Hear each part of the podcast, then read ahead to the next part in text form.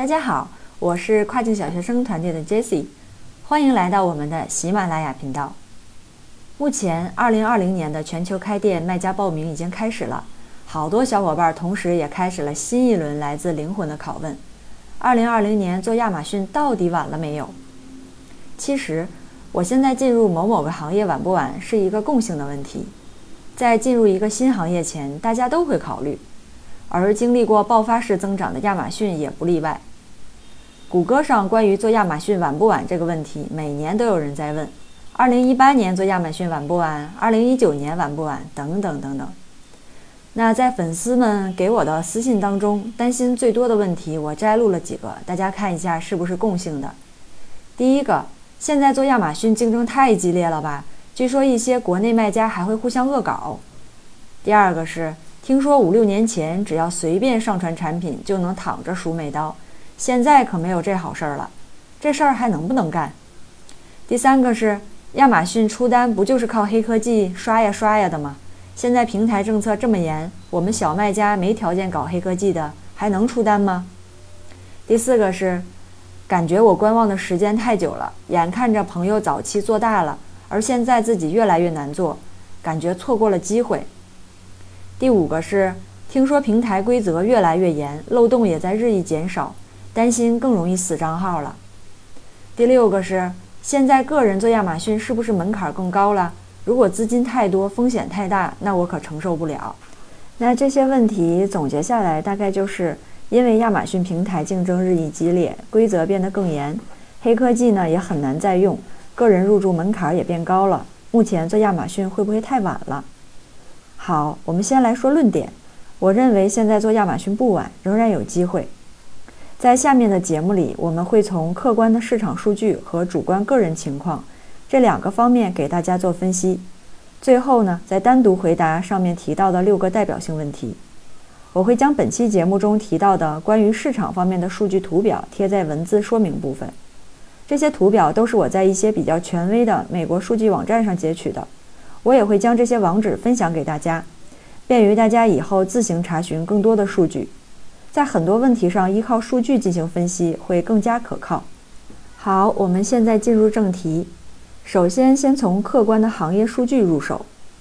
第一个是不断增长的线上购物比重。二零一八年，美国线上消费为五千一百七十三点六亿美元，比去年同期的四千四百九十八点八亿美元增长了百分之十五。电子商务在2018年占零售市场的份额不断增长，去年占零售总额的14.3%，高于2017年的12.9%和2016年的11.6%。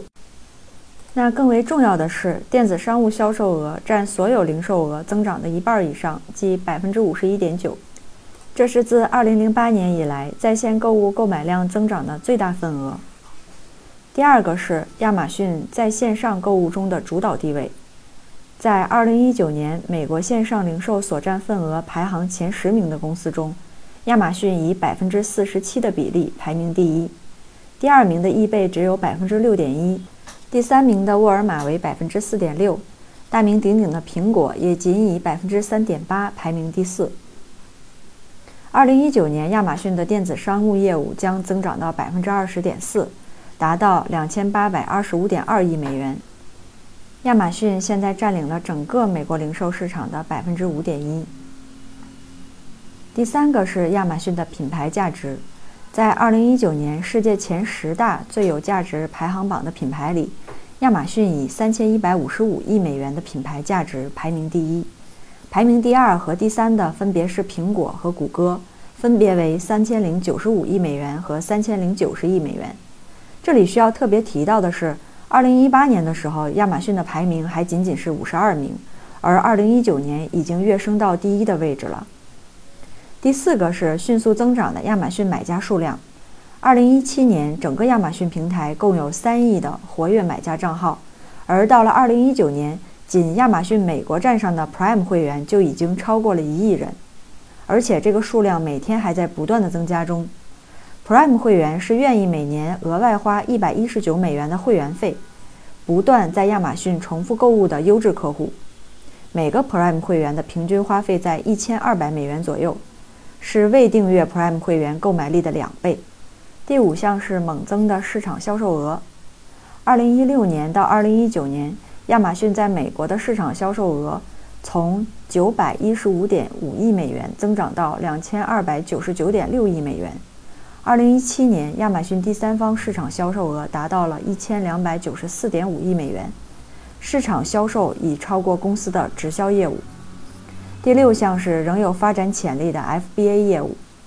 亚马逊 FBA 业务虽然已经发展了几年，但仍然有很大的发展潜力。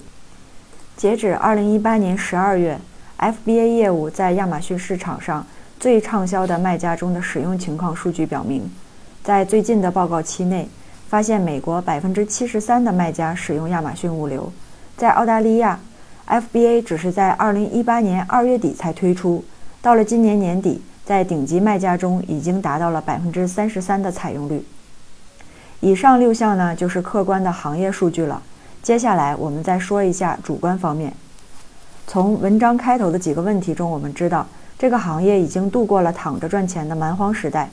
我自己也没有赶上那个时代，但是说实话，我并不遗憾。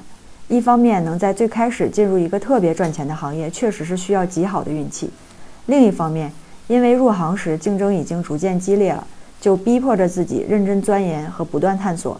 反而将路越走越宽了。那么，什么样的人现在做亚马逊太晚了呢？第一种是想赚快钱的人，现在亚马逊上很难再赚到快钱。我看到很多去卖 ERP 的，让大家做铺货模式，这和买彩票的概率差不多。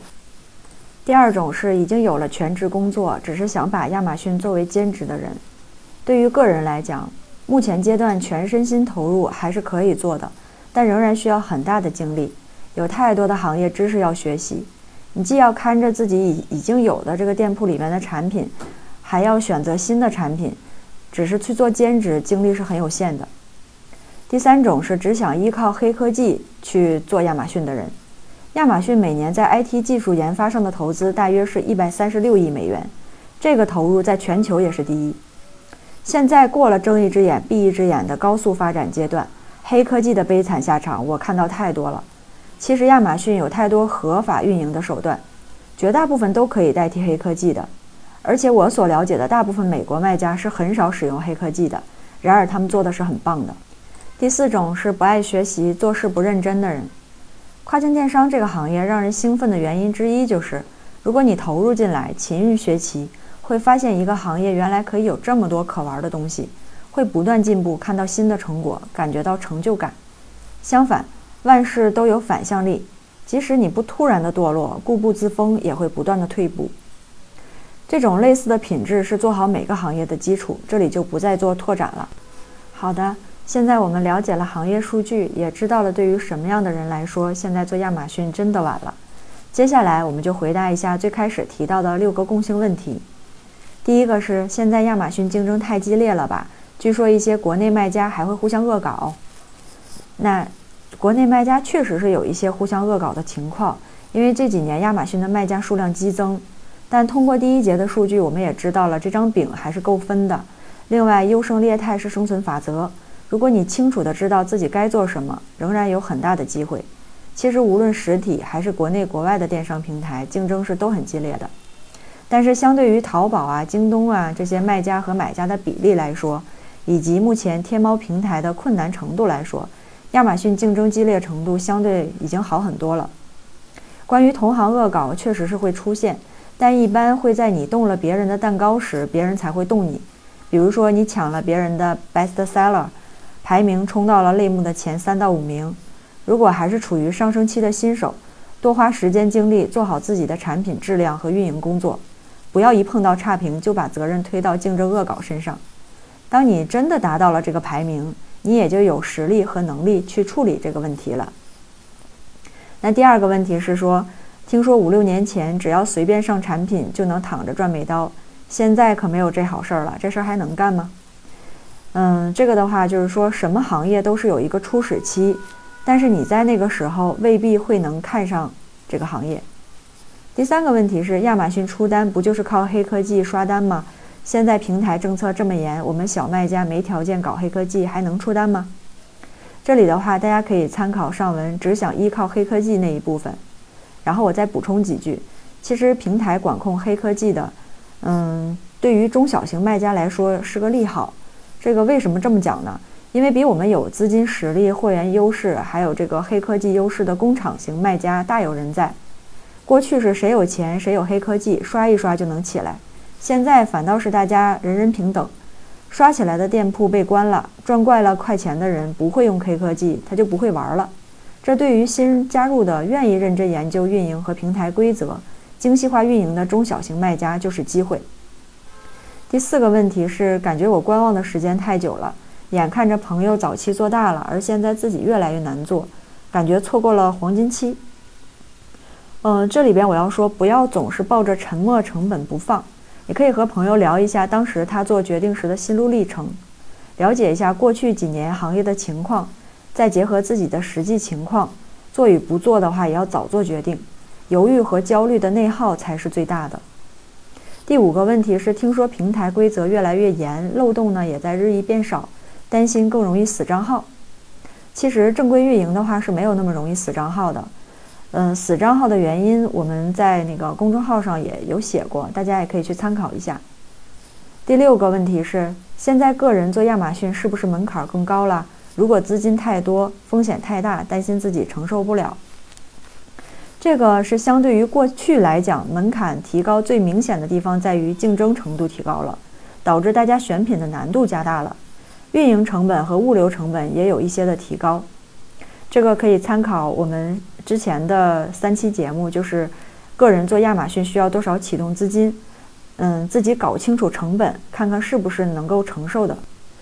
在节目的最后呢，再跟大家分享一位卖家的故事，他是一个老外卖家。这位卖家他是去年刚刚加入亚马逊的，他的故事采访视频也刊登在了 Jungle Scout 的网站上，网址呢我也会给大家贴出来。感兴趣的同学可以自己查看一下完整版。这位老外他叫 Michael，他是在加入亚马逊之前经营酒吧生意，也就是大家说的传统生意。他本来是对电商一窍不通的，从头学起。二零一八年七月的时候就可以做到了，呃，十八万美金的回报。截止到二零一八年十二月份，更是达到了四十三万美金。他的店铺只有八个 SKU。二零一九年，他的目标是产品增加到十八个 SKU，希望可以赚到一百二十万美元。通过他自己总结的经验来讲，外国卖家最大的问题在于供应链的把控。同时，他也总结了四个重点，给打算加入亚马逊的新卖家，大家也可以了解一下。第一个重点就是如何找到合适的供应商；第二个是合理控制库存；第三个是要严守目标利润率，如果没有达到。嗯，你预期的利润就要继续的去选品。第四个是找到竞品的弱点和不足。好啦，以上就是本期的全部内容了。如果你仍然有问题，欢迎给我留言，我会一一回复的。感谢大家的收听，我们下期再见。